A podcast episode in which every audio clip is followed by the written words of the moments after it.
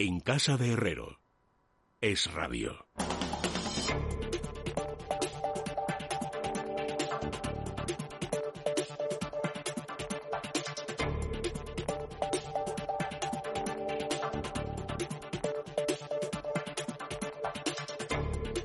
Siete minutos quedan para las diez de la noche, las nueve en las Islas Canarias y ya estamos en el tiempo de la economía con Javier Santa Cruz. ¿Qué tal, Javier? Muy buenas noches. ¿Qué tal, Leticia? Muy buenas noches. ¿Cómo estamos? Muy bien. Carmen Tomás, ¿cómo estás? Muy buenas noches. Hola, ¿qué tal? Buenas noches a todos. Bueno, últimamente hablamos mucho de las contradicciones en el seno del gobierno, separando por un lado al PSOE de Podemos, pero es que hoy nos encontramos con otra contradicción, pero dentro del propio Partido Socialista. Por un lado, el presidente del gobierno, Pedro Sánchez, después de ese despacho con el rey Felipe en, Palma de Mallorca, mostrando su disposición a llegar a acuerdos con los ayuntamientos y la posibilidad de renegociar ese documento aprobado por la Federación Española de Municipios y Provincias, al tiempo que la ministra de Hacienda, María Jesús Montero, mucho menos eh, comprensiva, ha insistido en que le sorprenden mucho las críticas. Vamos a escuchar primero lo que ha dicho la ministra Montero y después eh, lo analizamos es absolutamente voluntario, por lo que no se entienden este,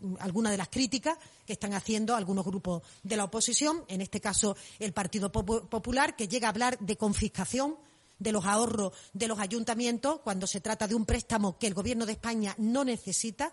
Nosotros tenemos ahora mismo una magnífica situación en los mercados, tenemos una emisión de deuda que se agota inmediatamente con unos tipos de intereses negativos, es decir, no tenemos necesidad de financiarnos el Gobierno de España. Bueno, insiste María Jesús Montero en que ellos se pueden financiar perfectamente y que no necesitan ese, ese dinero, ¿no? Que es algo que los ayuntamientos dicen que es, que es mentira. Lógicamente ahora, ahora no, no, lo necesita, pero dentro de unos meses probablemente sí lo tenga que necesitar que es, que es cuando el decreto eh, pues eh, saldrá adelante si es que sale. Bueno, eh, tienen una cara dura porque, claro, decir ahora que es voluntario, que no necesita el dinero, pues para no necesitar el dinero menuda han armado. O sea, ¿para qué armas un decreto, un real decreto ley para anunciar esto, eh, llevarlo a la FEM, que, que haga el ridículo Abel Caballero y, por cierto, dice solo los del PP, no, precisamente fíjate si será mala eh, esta medida que consiguió poner de acuerdo a ocho partidos, creo, o nueve, o sea, bueno, pues a todos los que tienen ayuntamientos, obviamente, y que tengan superávit y no lo puedan utilizar, porque lo que tenían que haber hecho era, vamos a ver, si usted no necesita el dinero y se financia fenomenal, los que sí necesitan dinero son los ayuntamientos, que por esa ley que en su momento tuvo su, eh, tuvo su objetivo, que era, oye, nos han dejado estos tíos un 10% de déficit, aquí tiene que apechugar todo el mundo, así que los ayuntamientos eh, tenéis que hacer superávit y ese superávit pues no tocarlo y tal. Bueno, eso fue otra historia y era en su momento lo que pasó. Entonces, ahora los ayuntamientos necesitan el dinero, porque los ayuntamientos es como si dijéramos la primera eh, institución a la que pues recurren los ciudadanos de esos ayuntamientos, es decir, eh, pues para políticas sociales, para política, para, para, para pandemia, ya ni te cuento, ¿no? Que es en lo que estamos. Entonces, decir ahora con esa prepotencia que no necesito el dinero, segundo, que son solo los del PP, eh, por otro lado, Sánchez diciendo que está dispuesto a negociar, oye, ¿por qué no negociáis antes? O sea, es que es todo de verdad, mm, bueno, como están haciendo todas las cosas en, en, esta pandemia y en esta crisis económica, que es todo a trompicones, mal hecho, mal explicado, nada de diálogo, tanto que hablan de diálogo, aquí no ha habido diálogo cero, se lo han impuesto por el voto de calidad de Abel Caballero y tienen, pues, como tienen a todos los colectivos, incendiados a todos los ayuntamientos. Y especialmente a los ayuntamientos que, que no tienen superávit, a los cuales tampoco se les va, se les va a ayudar de una manera efectiva y además a tiempo, precisamente como tú muy bien comentas, los gastos, los gastos eh, que tienen que hacer en los próximos meses y, y en algunos casos, por ejemplo, eh, escuchábamos hace unos días eh, al alcalde de Zaragoza, que es uno de los, de los ejemplos de cómo la anterior administración del ayuntamiento dejó las cuentas en, una situación muy compleja y cómo pues ahora se necesita precisamente los fondos para poder seguir adelante. Tened en cuenta una cosa, esto no es tanto una cuestión efectivamente de que necesiten en este momento el dinero, que evidentemente no lo necesitan porque se, el tesoro se financia sin, sin problema, la cuestión es, eh, dentro de unos meses, cómo vamos a estar. Es decir, cuando, cuando se agote el, el primer objetivo, el objetivo de emisión bruta del Tesoro de 293.000 millones, que es, está ya bastante cerca de cumplirse. Estamos, eh, ya se ha emitido, ya se ha emitido más del 70% de todo ese objetivo. Entonces, ahí es donde tendremos que ver eh, todos los recovecos de la administración pública para intentar sacar la, liquidez que se pueda. Recordad que en la, en la anterior crisis el manejo de la liquidez existente en algunas de las administraciones públicas eh, fue fundamental para poder asegurarse la colocación de deuda. Era cuando se utilizaba, por ejemplo, el Fondo de Reserva de la Seguridad Social, cuando en aquella época, en 2010, pues estaba eh, tenía más de 70.000 millones eh, de, capitalización y entonces se utilizaba pues para, para comprar la deuda que no, que no quería en el mercado. Entonces, eso lo vamos a volver a ver de otra manera, porque obviamente en los ayuntamientos el exceso que se les puede, que se les puede sacar son 14.000 millones, el remanente de tesorería total en este momento es de 35.000 millones, según las, últimas, las últimas cuentas presentadas, y, lógicamente pues va a ser una fuente, puede ser una fuente de financiarse gratis por parte de por parte del gobierno. También además de las empresas públicas. Recordemos que uno de los decretos del confinamiento de los decretos de, del estado durante el estado de alarma era la disposición de las tesorerías y de los de los remanentes que tuvieran las empresas públicas también eh, si en algún momento eh, había una crisis de liquidez para para la administración ¿no? entonces este, este, manejo mm, tristemente lo vamos a ver en los próximos meses pero sí hay que ser conscientes de que se les ha caído una operación política, que era la de hacerse la foto con los ayuntamientos y en ese sentido esto pues probablemente le, vaya, le va a costar bastante caro al gobierno. El propio Azcón, Leticia, si me perdonas, que ha estado en, en Es Radio, eh, ha dicho, primero, bueno, Zaragoza no es el único gran ayuntamiento que no va a recibir un duro porque no tiene superávit, pero también hay que explicar por qué Zaragoza, por ejemplo, no tiene superávit, ¿no? Que lo ha explicado muy bien el señor Azcón y sería un poco para nuestros oyentes repetirme, pero es que ha heredado un ayuntamiento endeudado hasta las cejas como muchos otros, ¿no? Que, que, podemos ahora citar y que no viene al caso, pero es igual, muchos otros. Hay otros como Granada, Murcia o Lérida que efectivamente no recibirían ni un duro. Entonces, yo es que la operación, de verdad, mm, dices, no necesito el dinero. Me quedo con vuestros 14.000, 15.000 millones, ya os lo devolveré cuando en el 37 o no sé cuándo. El 35 máximo. En el 35 y os doy 5.000 millones. Oye, pero vamos a ver y encima os doy 5.000 millones, no a todos, claro, a los que tenéis superávit, sin mirar si ese superávit o ese déficit de qué, de dónde y por qué se ha, se ha generado.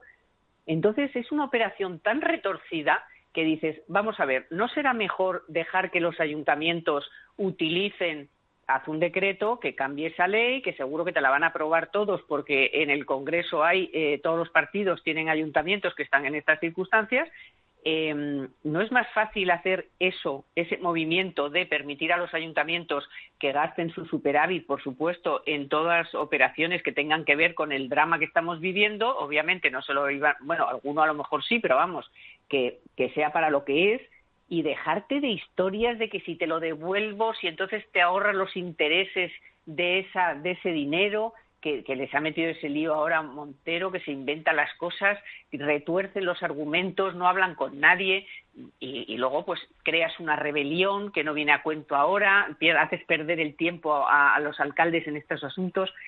Es, es una especie de, de, de a ver cómo, de verdad, si, si dijeras, lo han hecho aposta, yo me lo creería, porque es que es mm, embarrar, retorcer, eh, burocratizar todo, lo que lo único que hace en este momento que necesitamos joder, transparencia, que necesitamos tranquilidad, que necesitamos que los alcaldes, que toda cada institución se dedique a lo que se tiene que dedicar y no a estar eh, defendiéndose de medidas del gobierno, ¿no? Es, es alucinante, de verdad.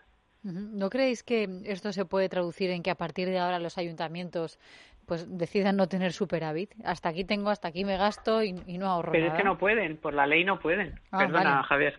Claro, efectivamente. Es decir, todavía mientras mientras esté en vigor la regla de la regla de gasto y, el techo de, endeudamiento, todavía van a tener que seguir, seguir siguiendo una, cierta disciplina presupuestaria. Es, es importante explicar el contexto eh, de por qué sí de por qué a los ayuntamientos se les exigió algo que debería ser exigible a toda la administración pública, que es la, regla de gasto.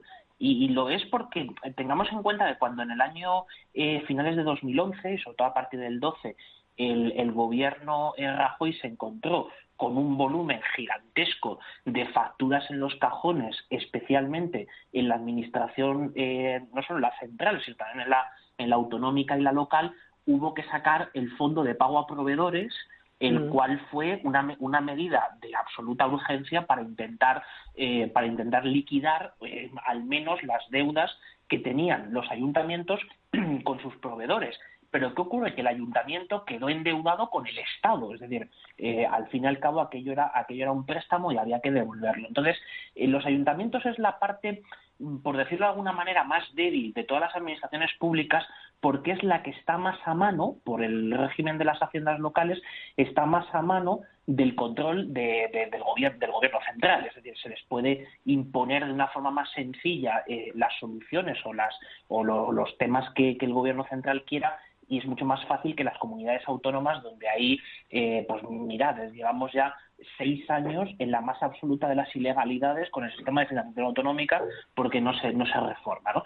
Entonces, eh, ¿cuál es el problema? Que esto introduce malos incentivos para los gestores eh, municipales pero sobre todo lo que va a causar va a ser una, un problema que es transversal a todos los partidos políticos y sobre todo que es algo fácilmente observable por el ciudadano de a pie. Es decir, todos eh, nos duele la tasa de basuras de, nuestro ayuntamiento, eh, el pago del IBI, el pago de los, de, los tributos y de las tasas de las tasas locales, las cuales pues tienen una incidencia eh, muy importante y muy directa sobre, el contribuyente.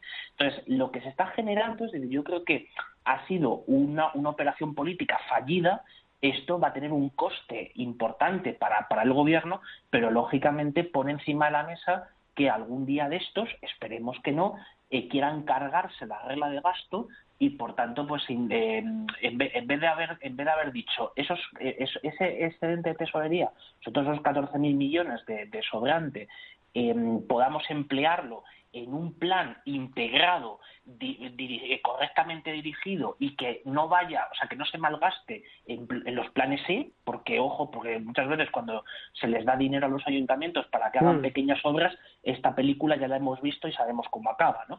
Entonces eh, se trata de, de, tener una, una dirección estratégica y un buen control del dinero que existe, utilizar una parte para los gastos eh, urgentes, pero otra parte para inversiones que, que, se necesitan en, los, en los pueblos. ¿no? Entonces, en ese sentido, eh, en vez de hacerlo de esa manera, se ha puesto, se ha, se ha montado, eh, pues en poner en pie de guerra a, una muy buena parte de los ayuntamientos españoles eh, con, desde luego, con una dudosa rentabilidad tanto para el gobierno, pero lógicamente también con un perjuicio muy claro para el ciudadano. Bueno, otra de las noticias del día, porque es verdad que esto de la FEM lo llevamos comentando ya más de una semana, por lo menos, em, nos lleva a esta conclusión a la que llega el Observatorio de Emancipación del Consejo de la Juventud em, en España y que apunta que los jóvenes menores de 34 años tendrían que cobrar el doble para poder comprarse una casa, es decir, que tendría que tener un salario de unos 1.900 euros eh, al mes para poder comprarse una vivienda sin destinar más del 30% de, de sus ingresos. No sé si vosotros sabéis cómo se... O sea, primero quiero saber la interpretación que hacéis de esta noticia y segundo si sabéis cómo se suele realizar este tipo de, de estudios, porque esto de comprarse una casa es un poco relativo, ¿no? Parece que es el derecho que tiene todo el mundo a comprarse una vivienda, lo ven así, eh, por un lado, y por otro, una vivienda, comprarse una vivienda, ¿dónde? ¿Dónde te puedes comprar una vivienda con un sueldo de, de 1.900 euros al mes, una sola persona? Pero el problema además no es solamente que tengas que cobrar más para poderte comprar una casa. Yo creo que es que ya ha cambiado un poco también esta esta esta necesidad o esta esta cosa antropológica de los españoles de de que te tenías que comprar una casa en cuanto pudieras. Es más, pues eh, hace tiempo pues eh, la gente se compraba la casa antes de casarse y todas esas cosas.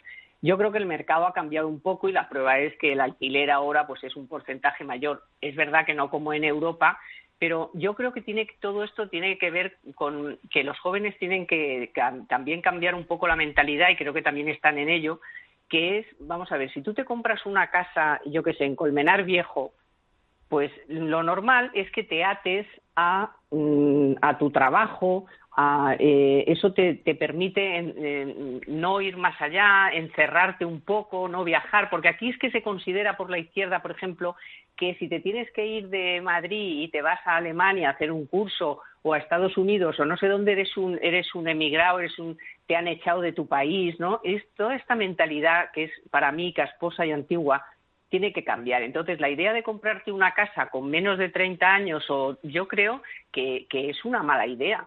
Yo creo que hay que mm, formarse, hay que ver mundo, hay que salir. Nosotros que no pudimos hacerlo, pues yo animo a, todo, a todos los jóvenes a que lo hagan porque te abre expectativas, te abre, te puedes hacer pues un más, es más, eh, por ejemplo, los médicos, los enfermeros, pues asisten a cursos, a conferencias, mejoran su formación eh, y si tú te compras una, una, casa, pues lo más normal es que te ate, te ate a ese lugar donde, donde te has comprado la casa. Y yo creo que eso no es una buena cosa con menos de 30 años, o bueno, dice aquí 34, pero bueno, de 30, 32, me da igual. Eh, no sé, es mi, es mi idea, ¿eh? A lo mejor estoy diciendo una barbaridad y la gente quiere seguir teniendo una casa y tal, pero yo creo luego que este observatorio sí que parece que puja por ello, ¿no? Apuesta porque la gente se siga comprando viviendas y bien jóvenes y aboga porque se suban los sueldos, por decirlo de alguna manera, ¿no? Hombre, es que la, la, evidencia que tenemos es justo la contraria de, de, lo que está pasando, ¿no? Y es también lo que está describiendo Carmen. Eh, evidentemente, los, los, eh, los jóvenes con, con, con, 30 años, eh, primero no han encontrado todavía en muchas ocasiones el trabajo estable que buscan. Es decir, no, no, no, no se han establecido o todavía no han logrado eh, cubrir las expectativas que tenían después de su formación y después de, de, los, de los años primeros que hayan trabajado. En segundo lugar, eh, la, las, la decisión de comprar vivienda también está muy ligada a la de tener familia. Y, la tenencia de, de, familia, tenencia de hijos en, España se está retrasando de una, de una manera eh, extraordinaria. Es decir, eh, nos encontramos con que los primeros hijos ya se tienen, eh, se tienen cada vez más a partir de los 35 años que en los 30 y ya no digamos como eh, por ejemplo en el caso de nuestros padres a los 20 o a los 25 ¿no? entonces en ese sentido em, tanto la estabilidad económica de la persona como la decisión de, de, tener familia influye mucho a la hora de decidir si uno se compra se compra la casa o no lo que pasa es que este este estudio concreto em, utiliza un indicador que no es un indicador todo lo fiable o todo lo, digamos, lo bueno que debería ser para mirar si uno tiene capacidad adquisitiva de comprarse una vivienda o no, y que de ahí sale la conclusión de que tienen que subir los salarios, que es poner el pago de la, el pago de la hipoteca eh, en relación al salario que, uno tiene.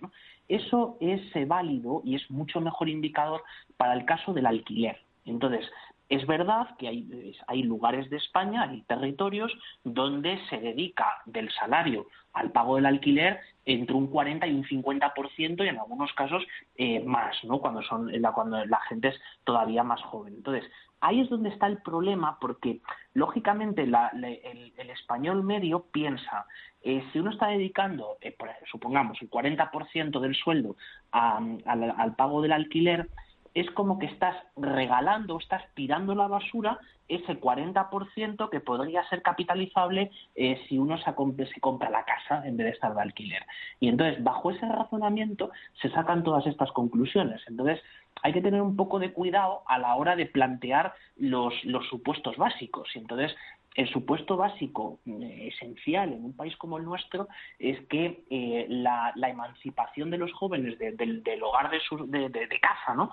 se hace cada vez más cada vez más tarde de hecho la independencia económica de los hijos plena en algunos casos se consigue a los 30 años o a, partir de los 30 años y entonces en esas edades con los salarios que hay, con la tasa de paro juvenil que hay y con la movilidad geográfica y, sectorial, pues hombre, no tiene mucho sentido plantearse eh, la, compra de una vivienda como una decisión eh, urgente o como una decisión prioritaria.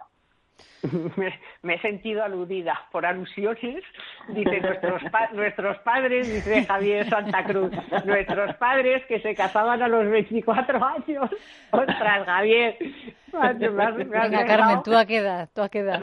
Yo a los 24 ya tuve a mi primer hijo pero por eso me he sentido aludida, porque ha dicho, dice Javier, nuestros padres, que se tenían el primer hijo. Bueno, pero Carmen, tú eres una madre muy moderna y, y, tienes los pies en la tierra, sabes bien lo que opinan tus hijos, además te comunicas muy bien con ellos. Javier, Carmen, muchas gracias por vuestros análisis. Fijaos en la recomendación que os trae Nayara Fernández, porque ahora, en estos días de verano, tanto sol, traemos unas super gafas de sol. Maravillosas. De, gracias al 20 aniversario de Libertad Digital, ¿sí?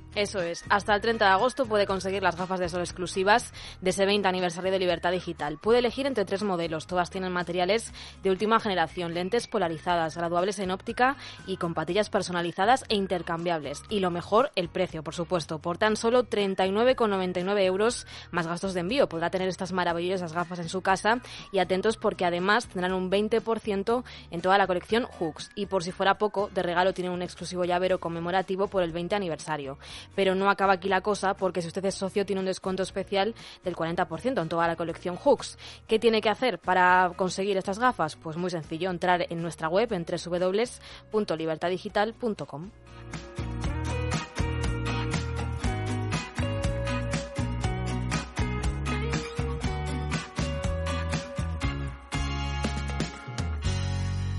En casa de Herrero. Es rabio.